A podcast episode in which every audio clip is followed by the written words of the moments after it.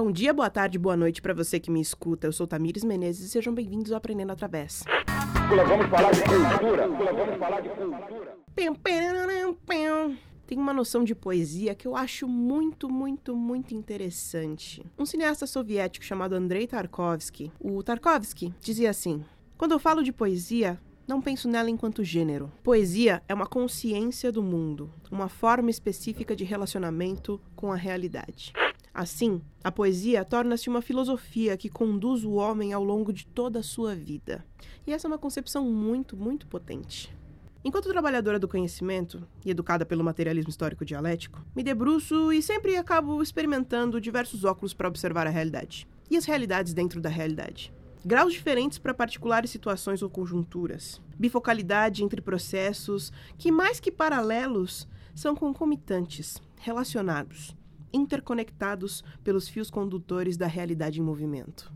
O caríssimo professor Gustavo Prieto, da Unifesp Zona Leste, sempre salientava a importância de vasos conectantes. Essa foi uma lição quase poética, que ilustra em grande medida a emergência de nossa relação com a realidade. Um dos grandes mistérios das centenas de milhões de anos de transformação ininterrupta do mundo em que vivemos traz consigo uma particularidade de nossa espécie: a de criar relações.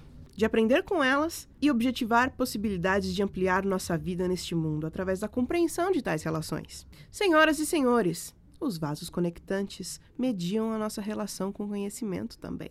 E muito da aprendizagem através vem desses pressupostos que já são há muito consolidados pelo pensamento humano. Aqui não estamos inventando rodas, mas sim pensando formas possíveis de perceber os fenômenos, criar relações e ampliar sua consciência sócio-histórica através. E nesse processo de percepção, apreensão e transformação, transformar a forma como se relaciona, como se vive e como se produz implica necessariamente em processos de transformação de relações. Nossas conosco, nossas com o próximo, nossas com os coletivos que nos rodeiam e nossas com o mundo.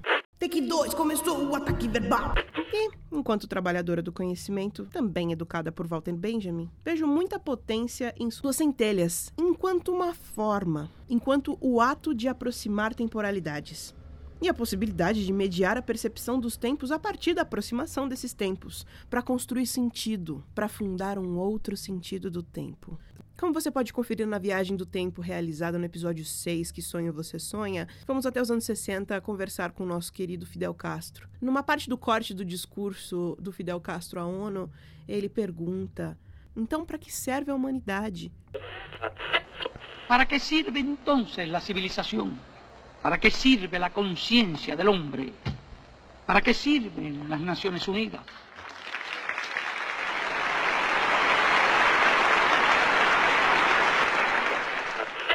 Por que se produz tanto? Por que existem pobres e ricos num estágio de tão rica compreensão do mundo e com tamanha complexidade de estruturas? Para que serve, então, a humanidade? Pergunta Fidel. E eu deixo aqui essa pergunta ecoando na sua cabeça. ¿Para qué sirve el mundo? ¿Para qué sirve el mundo? ¿Para qué sirve el mundo? ¿Para qué sirve el mundo? As centelhas de Benjamin, das quais me aproprio para pensar a aprendizagem através, é constituída a partir da mediação de objetivações duradouras, que nem a nossa querida Agnes Heller coloca, e eu já falei aqui com vocês. As objetivações duradouras e experiências humanas pensando o fator humano no centro da reflexão enquanto disparador de apreensão de camadas de complexidade da realidade. É construir sentido através da descoberta e da problematização destas múltiplas camadas de complexidade do mundo. E nas mais diversas escalas, Contudo, meus caros e minhas caras, a compreensão de quaisquer camadas não pode bastar em si. Quando falo de apreensão junto à percepção, parto do pressuposto de que a percepção, a catarse, é importantíssima, fundamental. Contudo, a sua percepção não pode vir desatrelada a um processo de apreensão de tais camadas e de tais contradições. Tal qual a praxis assume a relação intrínseca entre teoria e prática, a consciência sócio-histórica para que seja consciência, implica em percepção e apreensão que componha uma praxis social. Eu parto do entendimento de que todo processo de descoberta deve vir atrelado a uma reflexão filosófica, como diz o nosso amigo Henri Lefebvre, que toda concepção de mundo implica numa ação, algo mais do que uma atitude filosófica. E a partir dela, então, incorporar tais reflexões filosóficas à nossa existência no mundo, a mediação pode e deve ser poderosíssima ferramenta de percepção e apreensão. de mediação de catarse, de despertar de paixões. E tal qual a experiência estética tem a potência de mobilizar o racional, chacoalhar nosso sensível e reorganizar nossas ideias, por que não então a mediação de conhecimento possa também despertar paixões e catarses para além apenas do racional? Uma vez que nossos racionais e sensíveis não existem numa dimensão de si, como dois penduricados em nossos ombros, aquele clássico anjinho e demônio. Nosso racional e sensível compõem a nós, e mais do que engrenagens, operam como um balé um balé semântico, onde a solista, o pensamento, ora se direciona para um lado do palco, ora é carregada por outros pensamentos e levada para um outro lugar, onde, sob uma nova luz, se pode ver outros detalhes. Consciência é um meio de disputar o tempo, de disputar todos os tempos, passado, presente e futuro. Não é uma tarefa pequena, mas sim uma das mais herculoides. A mobilização do movimento filosófico, teórico e prático pode nos propiciar possibilidades de alterar as formas de objetivação dentro dos sistemas de objetivação. Ora, nós nunca fomos tão capazes de nos adaptar na história da natureza. Mas existe uma questão sobre isso. Nós não nos adaptamos a imposições da natureza e do universo. Hoje, a humanidade se adapta cada vez mais depressa e cada vez mais violentamente às imposições do mercado burguês. Interrompemos essa programação para lembrar você de que vivemos sobre um Estado capitalista e, portanto, sobre relações capitalistas de produção, que inclui o Estado burguês.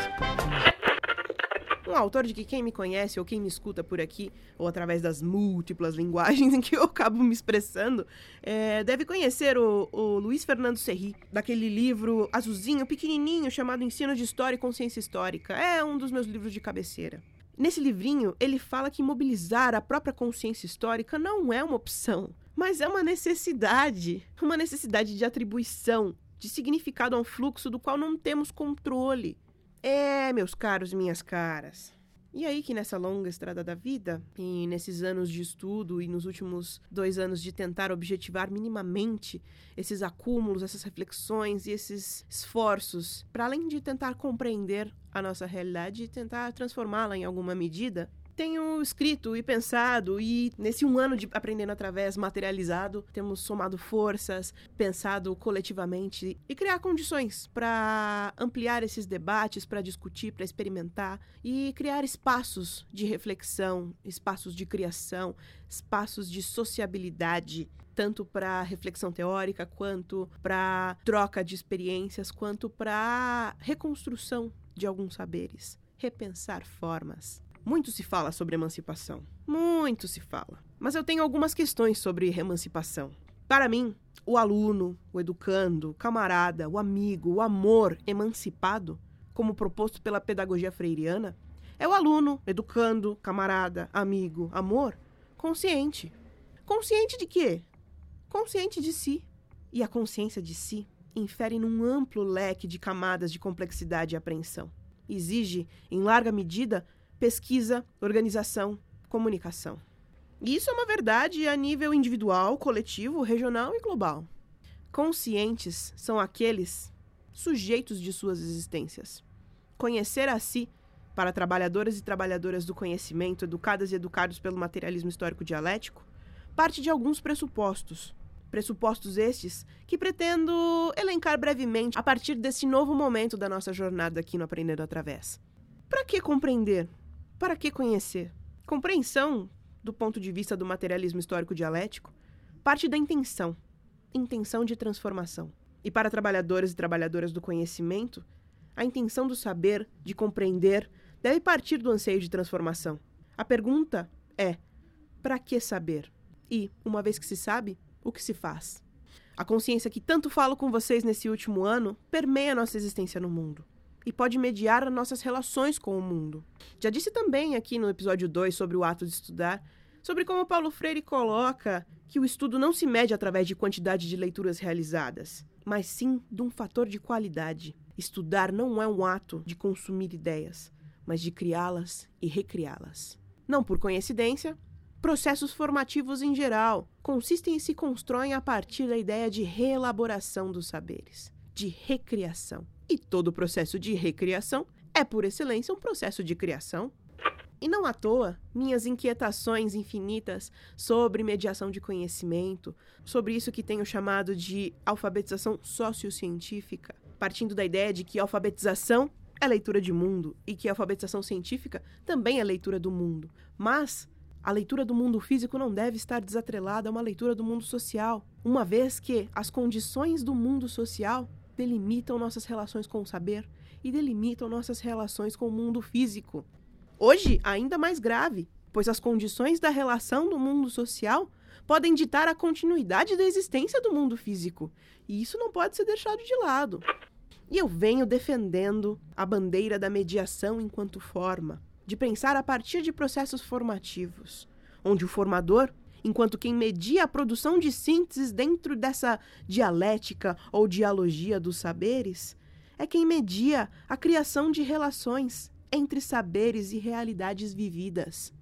De tal ponto de vista, o mediador ou o formador também media a nossa consciência sociohistórica. Eu tenho trabalhado com a noção de camadas nesses últimos dois anos. E por definição, camada é uma porção de matéria considerada como parte de um todo ou uma espessura de algo. Pode ser distinguida do resto por alguma característica própria ou por algum critério pré-estabelecido. Quando eu falo em camadas de complexidade, eu falo desse emaranhado de interconexão de relações que é a realidade onde, a partir da apreensão destas camadas de complexidade, de cada vez mais camadas de complexidade, novas camadas de sentido são construídas a partir de nossas experiências vividas, a partir da nossa relação com o mundo, a partir de relações que já estão estabelecidas. Note que é um pressuposto da educação popular, né, gente? Pessoal que é formado por Freire e que pensa ou trabalha com educação popular tem essa noção de conhecimentos prévios do educando. Mas eu defendo a mediação com tanta força e tanta voracidade, pois a mediação tem algo de muito particular que me careceu das experiências que tive em espaços de educação não formal, pois o mediador é, antes de tudo, quem media a fala.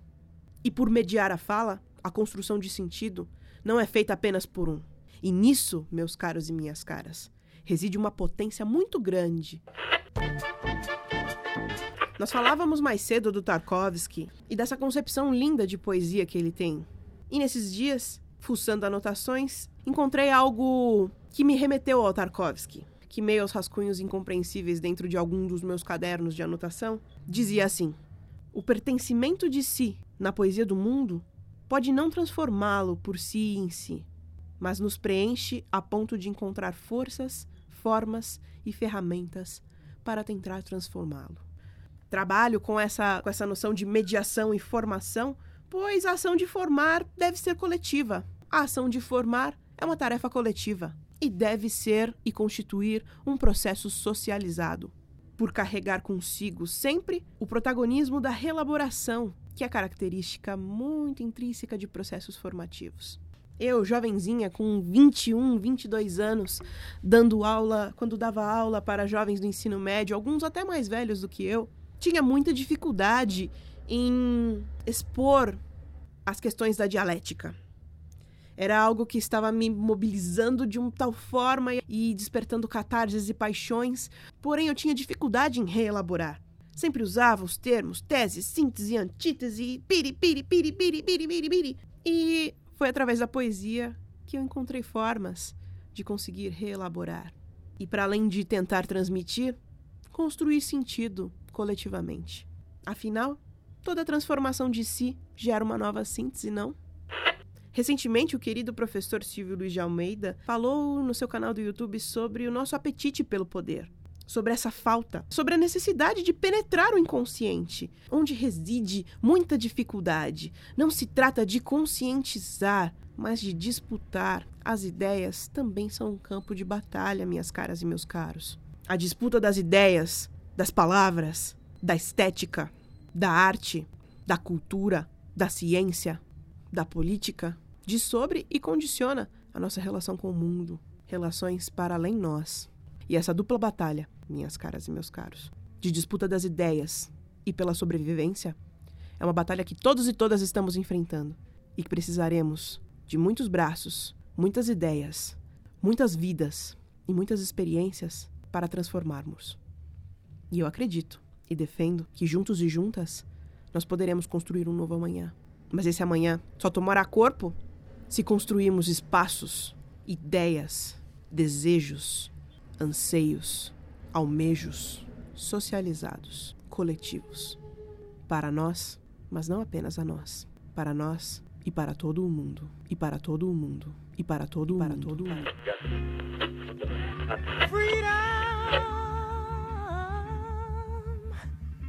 This is what I call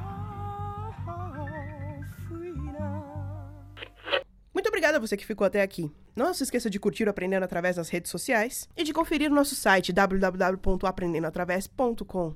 E lembrando que próximo sábado, dia 26, teremos o primeiro encontro aberto do Grupo de Estudos e Pesquisas do Aprendendo Através, o GEP-MAI. Mediação, Aprendizagem e Educação. Mais uma vez, eu me chamo Tamires Menezes, me sigam nas redes sociais e até a próxima.